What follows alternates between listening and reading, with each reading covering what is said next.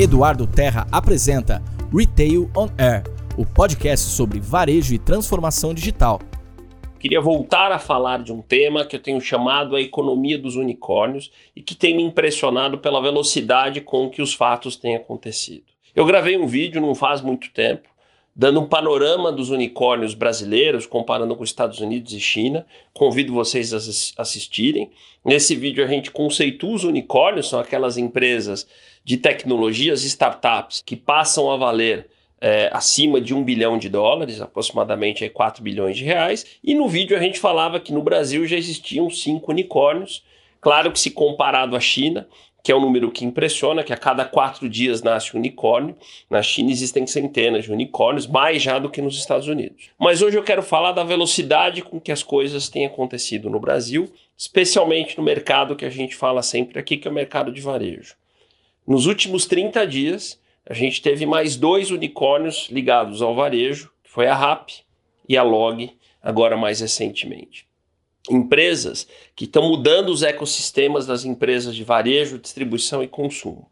A RAP, muito conhecida de vocês, que tem feito essa conexão de consumidores a serviços e lojas, se tornando aí o primeiro, talvez, super app brasileiro, é, ganhando cada vez mais a utilização das pessoas e conectando cada vez mais serviços, e foi investida pelo SoftBank, que, para quem não conhece, o SoftBank é um grande banco de investimento hoje em tecnologia e startups. Foi um dos primeiros investidores no Uber, foi um dos primeiros investidores que acreditou no Jack Ma, no modelo de negócios do Alibaba, e que anunciou um fundo de 5 bilhões de dólares para a América Latina. Ele anunciou um investimento grande de 1 bilhão de dólares no RAP e agora recentemente entrou também na Log, que é um outro modelo de negócio que eu entendo que vai crescer exponencialmente no nosso Brasil. Fazer os produtos chegarem na última milha, que a gente chama, que é na casa do consumidor, tem sido cada vez mais complexo. A gente sabe que isso durante muitos anos foi feito pelos Correios, que vem tendo uma série de problemas para continuar fazendo essas entregas a custos competitivos e bons níveis de serviços.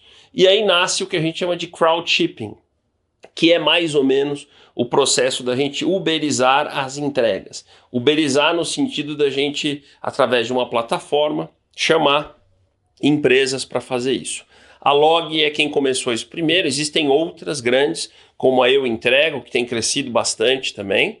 E essas empresas têm resolvido problemas importantes, principalmente para os e-commerces, que é fazer um produto chegar de forma competitiva, a baixo custo na casa do consumidor e muitas vezes em lugares que nem os correios chegam. Então, Log e RAP têm reforçado aquela tese de que a economia dos unicórnios tem fervido no Brasil. Apesar dos nossos problemas de crescimento econômico, a gente tem um ano ainda bastante difícil.